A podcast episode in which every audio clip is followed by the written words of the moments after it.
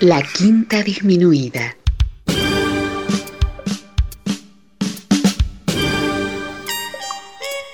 Jazz desde la ciudad más cercana al cielo.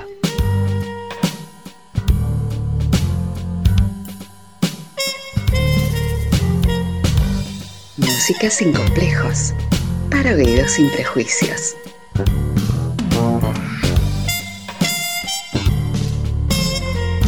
Una producción de Nicolás Peña.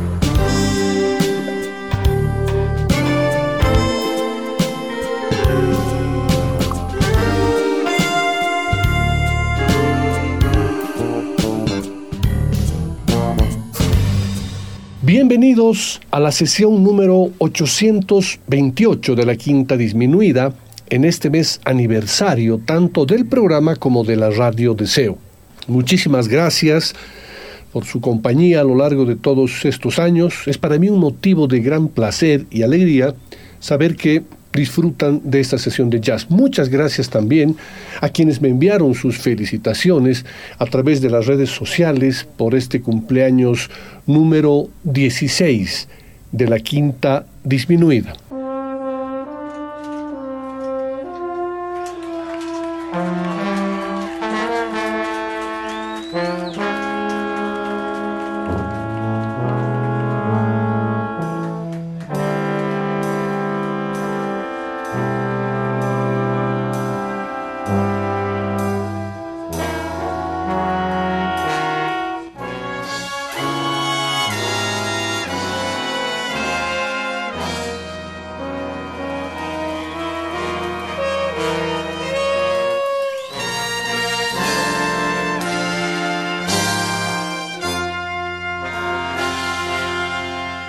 Como ustedes bien saben, ya es una linda costumbre que en el mes de julio los programas son especiales, son diferentes, son de celebración. ¿Y qué mejor celebración que sean ustedes, a través de sus sugerencias, quienes gobiernen con sus temas favoritos las sesiones de este mes? Y la cantidad de sugerencias que he recibido es grande, por lo que el programa de hoy el del jueves 20 y el del jueves 27, los dedicaremos a escuchar las sugerencias que enviaron, sus audios de salutación y demás. Quienes no me enviaron ninguna sugerencia ni audio, igual serán parte de esta celebración, ya que husmearé sus cercanías y gustos para hacerles un regalo musical con todo cariño. ¿Comenzamos?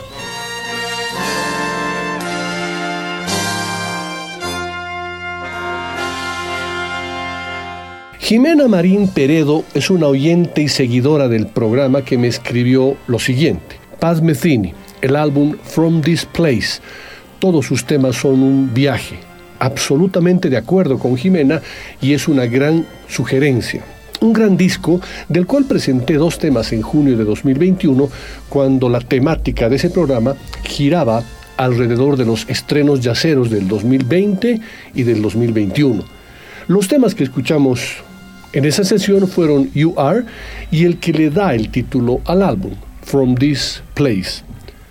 Este disco del año 2020 aparece después de casi seis años de silencio discográfico de Pat Metheny y presenta un trabajo en estudio que representa un regreso al núcleo de su estilo y de su universo melódico al mismo tiempo que propone la búsqueda de otra sensibilidad.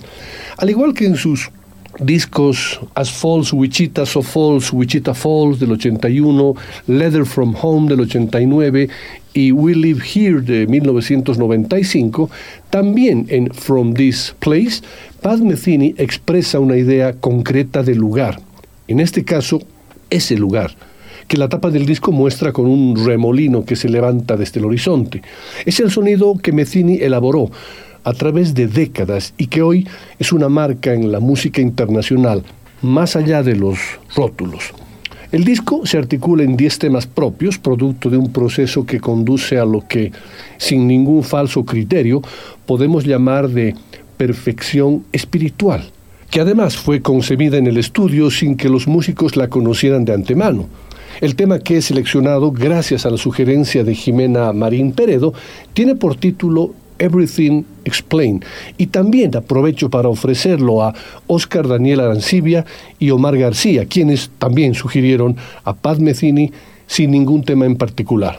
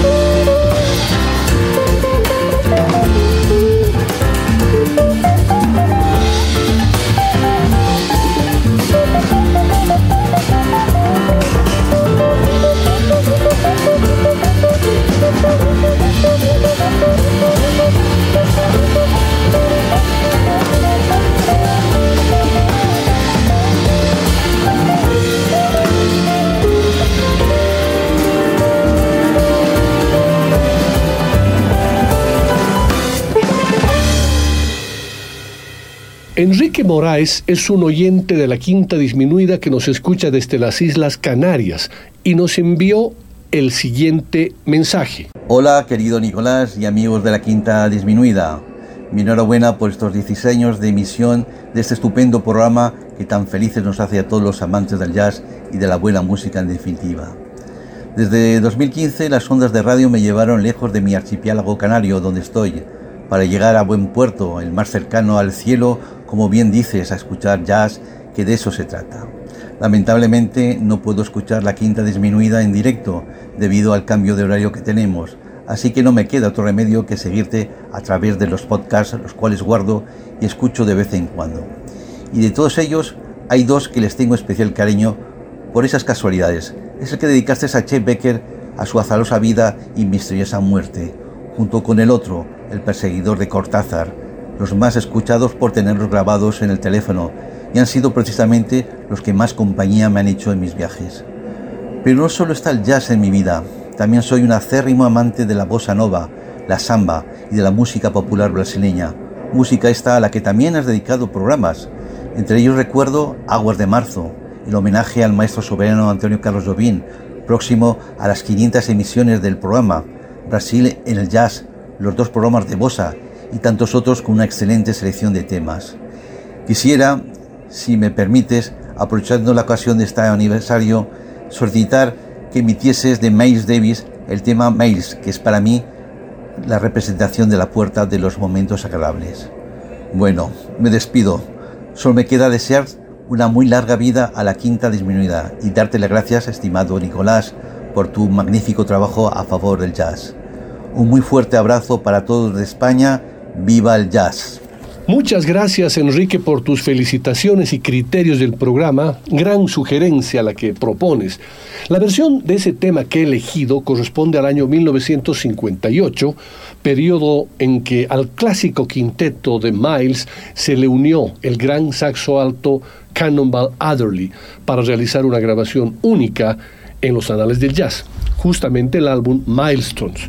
Esta sesión es histórica, vale la pena comentarlo, ya que inició y popularizó todo un nuevo estilo y enfoque en el jazz, en el que Miles Davis se aparta por primera vez de la tradicional fórmula en que las improvisaciones que se basan en progresiones de acordes ya no se las hace así. Para el álbum Milestones, Miles Davis adoptó el sistema modal, es decir, la improvisación tiene como marco de referencia las escalas que se forman a través y a partir de los modos. A propósito del tema sugerido, en el álbum, este tema figura simplemente con el título de Miles, y que en otros discos está bautizado como Milestones y que va dedicado además con todo cariño gracias a la sugerencia de Enrique Moraes y también para Dante Bravo y Mapache René Gong. Lindo nombre. Esto es Miles Davis con Milestones.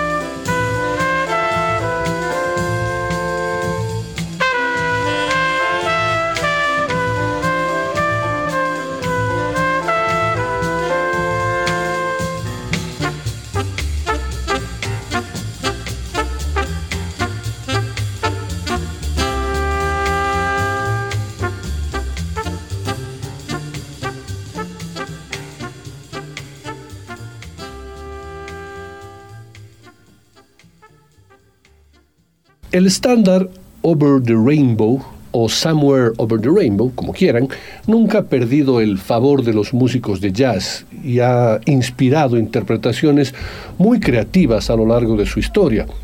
La canción ha servido de escaparate para el pianismo virtuosista de Art Tatum, de base para un arreglo innovador de Big Band compuesto por Boyd Reburn y de número de guitarra eléctrica solista para Stanley Jordan, entre muchos otros. Dave Brubeck ha, afirmado más bien que la interpretación de esta pieza, que ofreció en 1952 durante un concierto celebrado en Storville, de Boston, es una de las grabaciones favoritas de su catálogo personal.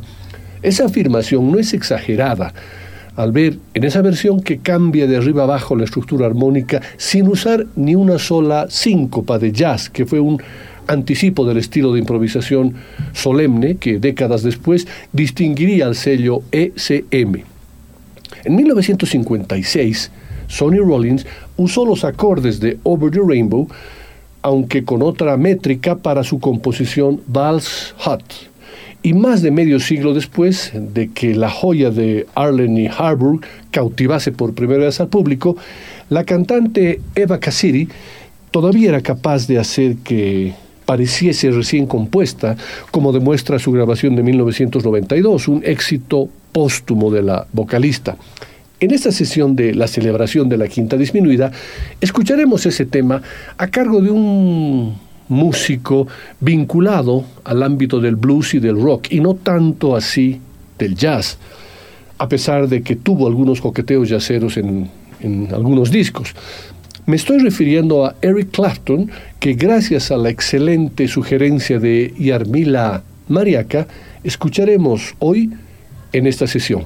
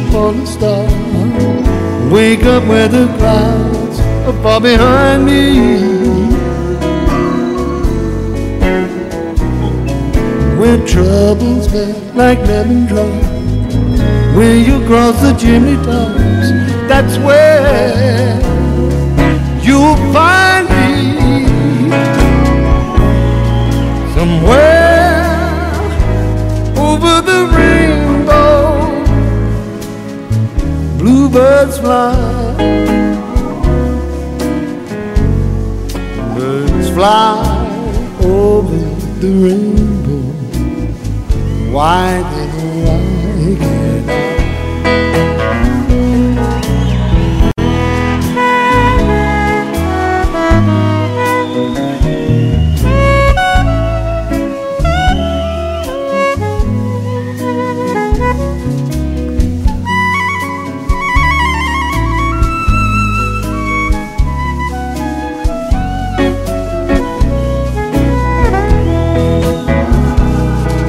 Someday I'll reach upon a star. Wake up where the clouds are far behind me. Where troubles melt like lemon drops. When you cross the chimney top, that's where you'll find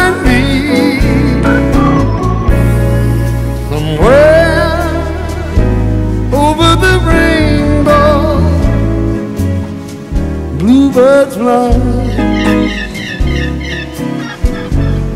birds fly over the rainbow. Why then, oh why can't I?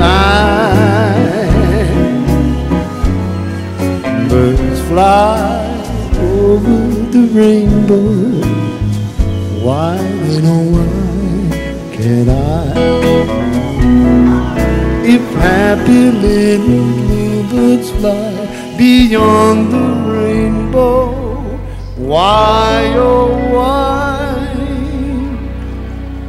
Can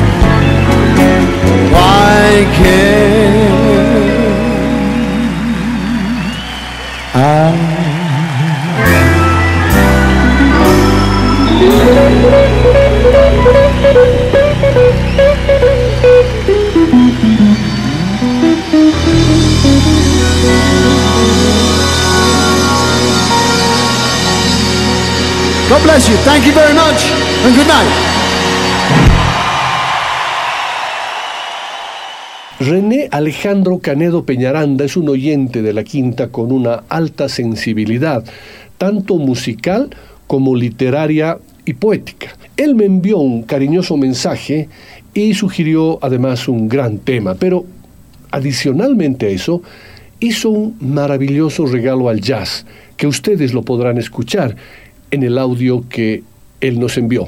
La quinta disminuida es sustantiva. No hay jueves que no espere con ansiedad oír el portal musical del programa junto a ese dios tan humano y real como es Miles Davis con su tutu.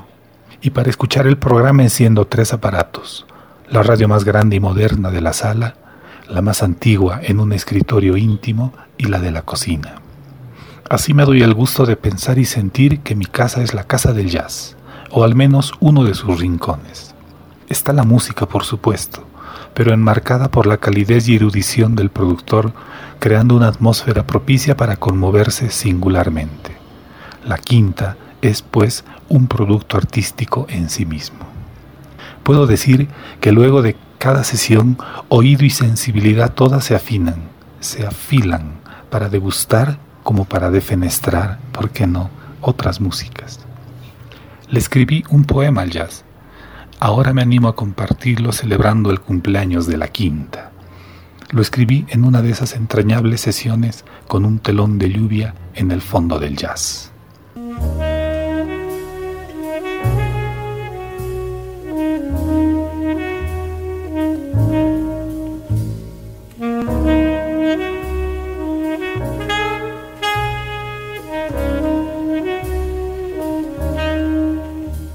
Jazz, lluvia que compone territorios inabarcables. ¿A quién comunica sus conjeturas? No dispensa lo que anhelamos o perdimos, ni un propósito asequible más allá de los límites del silencio y las penumbras de un sueño aún no soñado, o las pesadillas escritas en vidrios impávidos.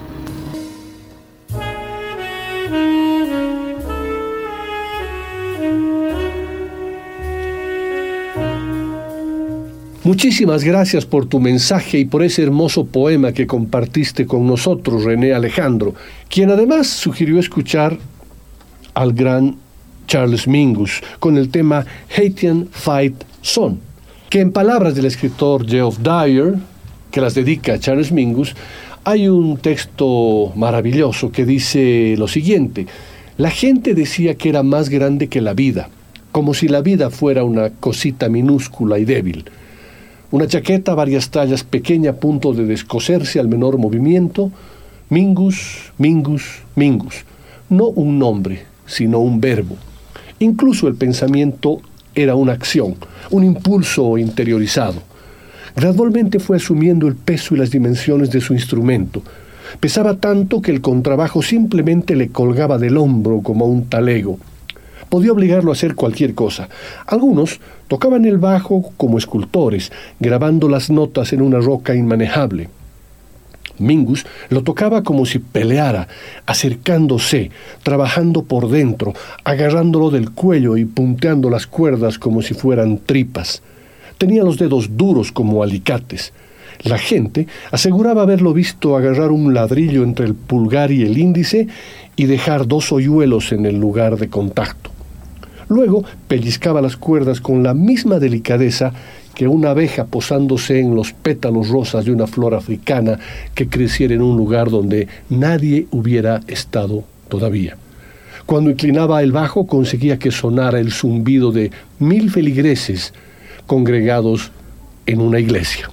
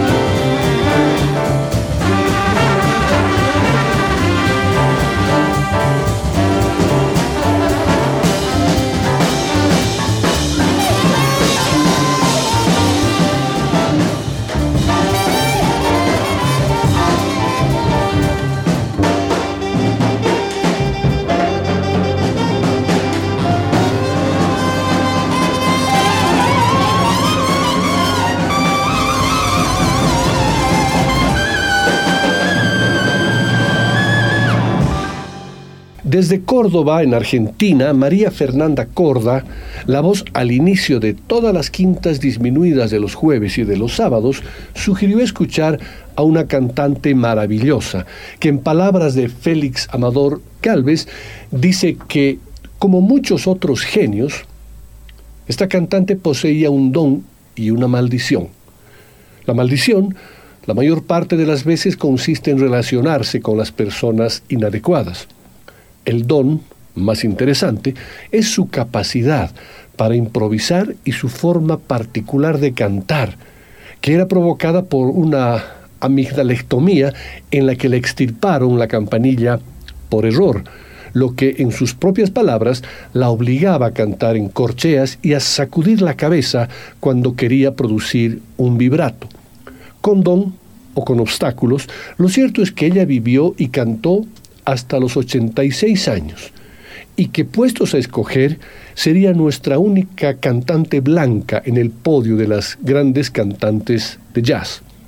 Ser una cantante blanca en una orquesta de los años 40 no era fácil, ni en Nueva York ni en los clubs de la América Profunda. Después de haber pasado por la orquesta de Gene Krupa, la de Stan Kenton, parecía un mundo aparte. Cuando había un descanso, los músicos de Kenton, en lugar de desaparecer para beber o drogarse, descansaban o comían, incluso leían libros, cuenta ella. Le quedarían muchas cosas por ver. Su ingreso en la cárcel por consumir drogas, al contrario de llevarla al fondo, le permitió, en sus palabras, conocer otro tipo de gente y tener otro punto de vista sobre la vida.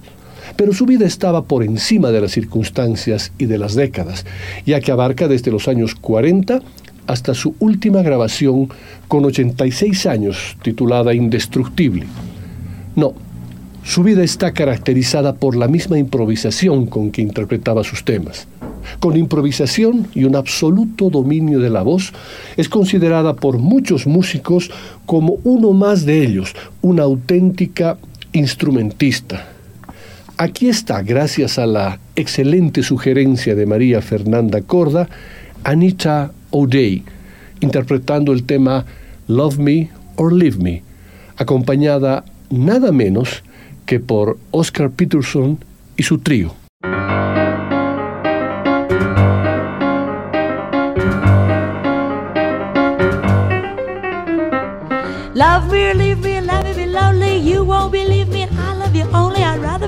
Than happy with somebody else. You might find the nighttime right time for kissing, nighttime, my time, reminiscing, regretting instead of forgetting with somebody else. There'll be no one left that someone is you. I intend to be independently so blue. I want your love, no one to borrow. Have it today, give back tomorrow. For my love, your love, no love, nobody else. Love me or let me be lonely. You won't believe me, and I love you only. Rather be lonely than happy with somebody else. Might find the night time the right time for kissing. Nighttime is my time for reminiscing. Regretting instead of forgetting with somebody else. There'll be no one less than someone is you. I intend to be independently so blue. I want your love, I don't want to borrow. Have it today, give it back tomorrow. My love, your love, no love, nobody else.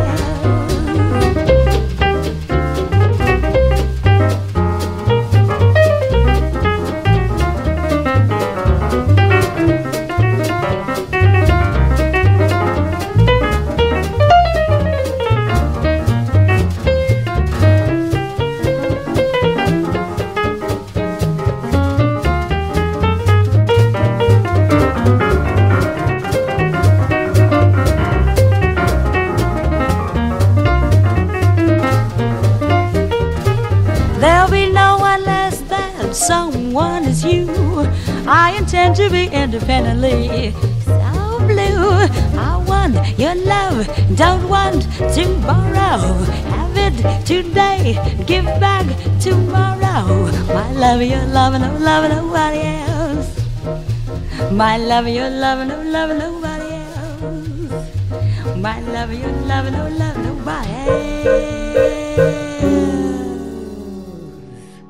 Una de las características fundamentales de la quinta disminuida es el de tratar de abarcar el más amplio espectro de la historia del jazz a través de sus estilos. Swing, bebop, cool, hard bop, modal, free, fusión, etcétera, etcétera, etcétera. Gary Peñaranda, un gran amigo de toda la vida que nos escucha desde Cochabamba, tiene una gran predilección por el jazz fusión y por ese motivo eligió al gran guitarrista Larry Coryell, que estuvo presente, le hicimos un homenaje póstumo el momento que falleció. Larry Coryell se inició en el mundo de la música como intérprete de piano. Más tarde, de forma autodidacta, siguió con el ukelele y la guitarra, pero pronto se reveló como un guitarrista de enorme talento. Al principio tocaba rock y country. Luego, a la edad de 15 años, cuando su familia se trasladó a Richmond, contactó por primera vez con el ambiente del jazz. Estudió con varios maestros que le enseñaron el camino de algunos de los estilistas de este género, Barney Kissel, Les Paul, Tal Farlow o Johnny Smith. Sin embargo, su gran paso por su gran paso lo dio más bien cuando viajó a Nueva York. Allí se enroló con un contrabajista de moda en esos años, contacto que lo llevó a formar parte del grupo de Chico Hamilton en 1966, en sustitución del guitarrista Gabor Zabo. Fue en 1967 cuando comenzó, pues, el despegue del guitarrista tejano cuando colaboró con el cuarteto del vibrafonista Gary Burton, con quien estuvo dos años y grabó dos discos importantes. Muchos consideran que Larry Coryell es uno de esos músicos mal pagados por la historia. Su nombre ni siquiera figura entre los solistas más importantes de la guitarra. En 1967, Larry Coryell editó su primer disco, Free Spirits, y en él ya desarrollaba las ideas fuerza de lo que pronto se llamaría jazz rock. Es la misma época en que en Londres Jimi Hendrix sacaba llamas al rock psicodélico y llamaba poderosamente la atención del propio Miles Davis, mientras el trío Cream investigaba aquellas interminables jams bluseras y rockeras. En Los Ángeles, Frank Zappa juntaba en una partitura todo lo que le viniera en gana, incluido rock y jazz. Pero Larry Coryell sería, en definitiva, el primer solista propiamente tal en llegar a un buen puerto unificando swing y beat, oscilaciones y líneas rectas. Gracias a la sugerencia de Gary Peñaranda, escucharemos a Larry Coryell con el tema Planet End.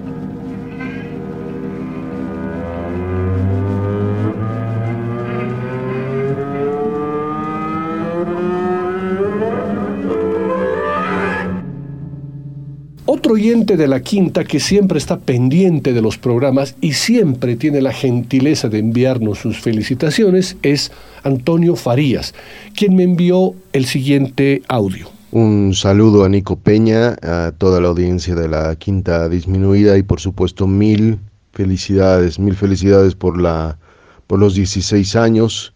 Es muy difícil, muy complicado sacar adelante un programa de radio y mucho más eh, 16 años, la verdad, de, un eh, primer nivel permanente y constante. Yo escucho el programa desde el 2009, cuando eh, regresé del interior del país y la verdad que me encontré con un programa de, de primerísimo nivel, muy disfrutable, también entretenido y didáctico, ¿por qué no? Entonces, eh, de nuevo, muchas felicidades, muchas felicitaciones también y por supuesto a seguir adelante. Muchas gracias por tu mensaje, Antonio. De las dos sugerencias que me hiciste, ambas maravillosas, he elegido a Nina Simón con el tema Summertime. El Equinox de John Coltrane, que es fantástico, lo programaré para las siguientes sesiones en las que continuaremos con la celebración.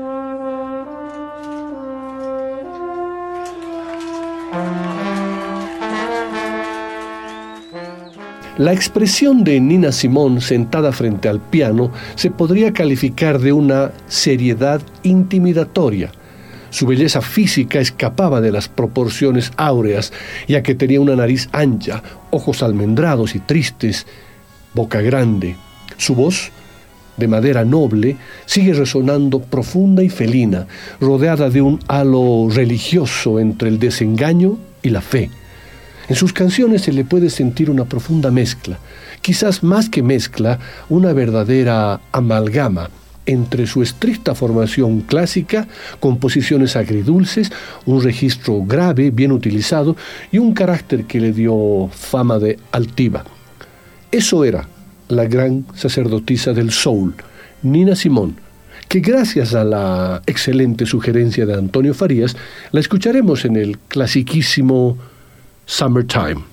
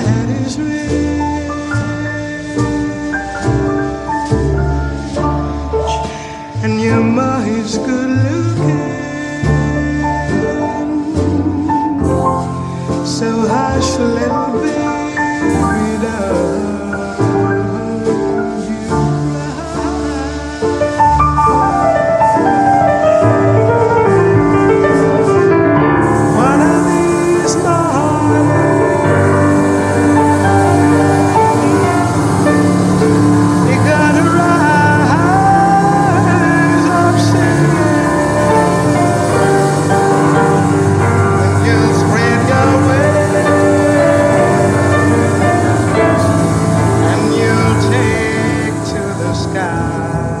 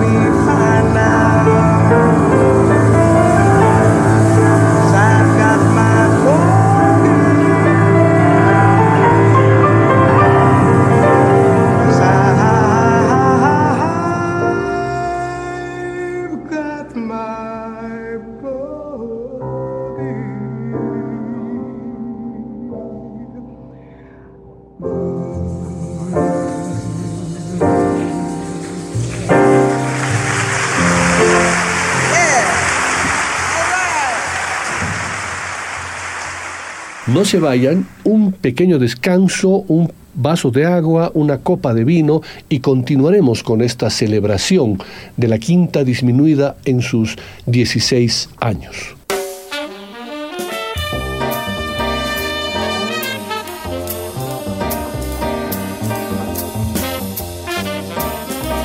Después del corte, volverá el swing de la quinta disminuida.